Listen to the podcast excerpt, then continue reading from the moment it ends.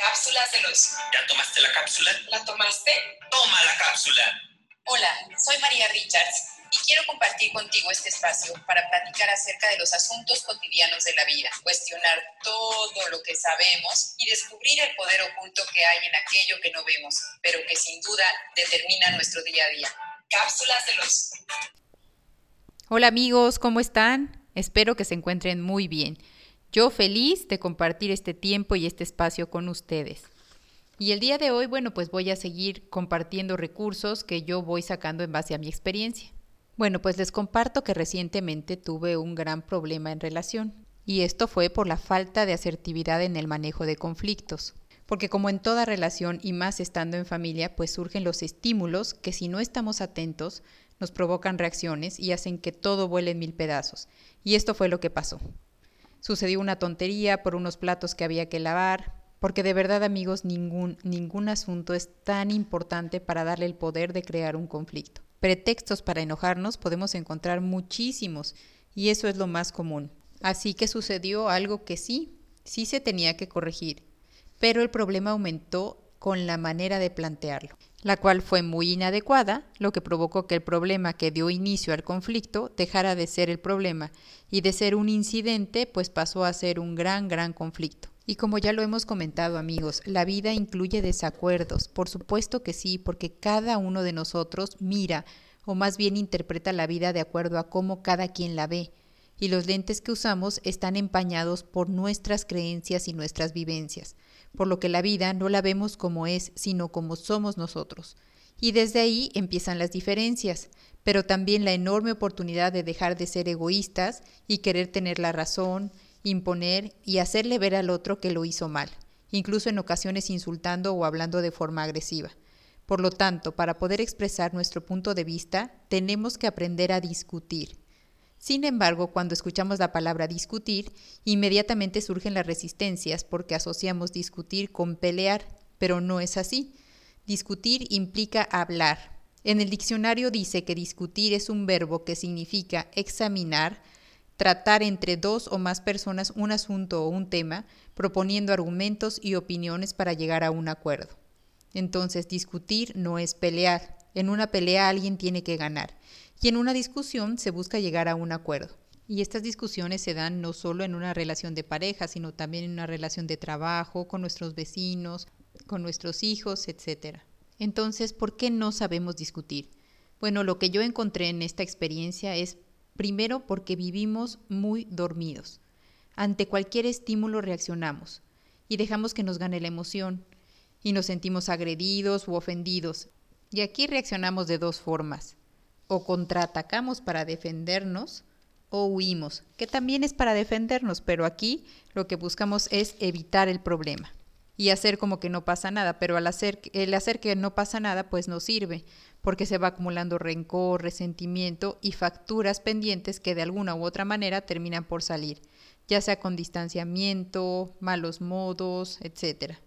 Entonces, amigos, discutir es un arte, no es fácil pero se puede aprender. Y hoy quiero compartir con ustedes algunos recursos que pueden poner en práctica y que basados en mi experiencia, pues pueden serles muy útil. Pues bien, para empezar, tenemos que tratar de estar muy presentes aquí y ahora, para que cuando el estímulo nos sorprenda, evitemos reaccionar. Pero como yo sé que eso es difícil y es cuestión de práctica y de habituarnos a hacerlo, vamos a suponer que ya reaccionamos, ya lo hicimos.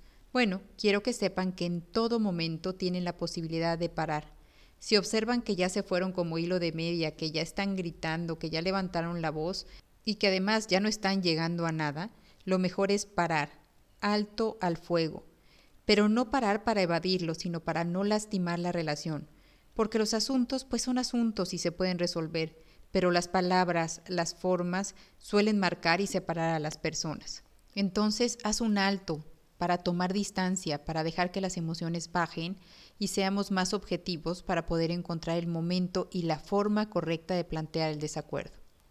El siguiente paso, amigos, es hablar con la persona correcta, porque muchas veces vamos y hablamos con nuestros padres, con nuestros amigos, con nuestros hermanos, para plantearles el problema y no nos damos cuenta de lo que lo único que estamos buscando son aliados para que nos den la razón y no para solucionar el problema. Si tu verdadera intención es llegar a un acuerdo, habla solo, solo con la persona con la que tienes el desacuerdo. Es con ella con quien lo vas a solucionar. Los demás solamente pueden opinar, pero no forman parte del problema. Bien, el siguiente paso que yo encontré es encontrar el momento adecuado. El momento adecuado para hablar y respetar el no. Muchas veces, y eso a mí me pasa, que no quiero que pase más tiempo con el conflicto y me urge hablar con la otra persona. Pero quizás el otro no esté listo, todavía esté muy enojado o muy dolido y eso empeora la situación. Entonces, insisto, respetar el no de la otra persona. Y por otro lado, tú también tomar el tiempo para que tengas distancia y para que puedas ver el asunto sin emoción. Y el siguiente paso es, antes de hablar, poner el asunto en neutro. Quitarle la emoción del me hizo, me dijo, quitarle el me. Quitarle lo personal hace que la emoción baje. Porque no es lo mismo decir, es que fulanita me habló mal, a fulanita habló mal. Y eso no tiene que ver nada conmigo. Esa es su forma de expresarse. A lo mejor no es la correcta, pero no tiene que ver nada personalmente conmigo. Entonces, despersonalizar el asunto baja el nivel emocional de enojo o tristeza. Además, es importante saber que cuanto más baja tenemos el autoestima, vamos a tomar las cosas más personales y más nos vamos a sentir ofendidos, enojados. A veces somos tan egocéntricos que creemos que todo tiene que ver con nosotros. Si alguien amaneció de mal humor, si alguien se siente triste y reacciona, inmediatamente lo hacemos personal y nos sentimos agredidos, nos sentimos ofendidos, nos enojamos. Entonces, no amigos, quitarle lo personal, quitarle el me y bueno, respetar la forma en cómo los otros reaccionan. Si es inadecuada, entonces nosotros desde nuestro centro ver cómo se puede corregir y llegar a un acuerdo para que no vuelva a suceder. Bueno, el siguiente paso que encontré es elegir el mejor lugar y el mejor momento. Tenemos que evitar hablar cuando hay más gente, por ejemplo, en una reunión, en una fiesta, si hay más gente, es muy incómodo para los demás ver a una pareja o una persona que se está peleando. Mejor decidimos retirarnos y lo hablamos en otro momento a solas. Acuérdense siempre con la persona con la que se tiene el problema, sin meter a nadie más. O también, si estamos en familia y están presentes los hijos, hacer todo un show y hacer todo un, un, un reclamo enfrente de ellos, la verdad es que lastima mucho la relación, les crea mucha incertidumbre, les crea inseguridad. Y ahora sí, ya que encontramos el lugar, el momento, la persona correcta, ya que nuestro nivel de emoción bajó, ya que vemos todo de manera neutra, tener muy claro cuál es el propósito de la plática incluso apuntar las cosas que son importantes que tenemos que decir, que es algo que nos molesta a nosotros para poder plantearlo en la plática. Una de las cosas que tenemos que tener mucho cuidado es el evitar tomar decisiones importantes cuando estamos activados emocionalmente. Por ejemplo, terminar una relación, castigar a un hijo, terminar una sociedad, etc. Porque seguramente nos estamos equivocando y después nos vamos a arrepentir. Ser inteligentes emocionalmente es pensar antes de hablar y de actuar.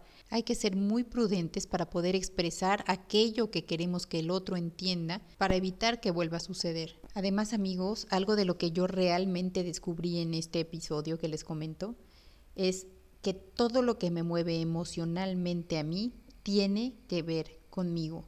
No importa lo que el otro hizo, lo verdaderamente importante aquí es aprovechar el conflicto para poder vernos, para poder determinar cuáles son nuestros detonadores emocionales.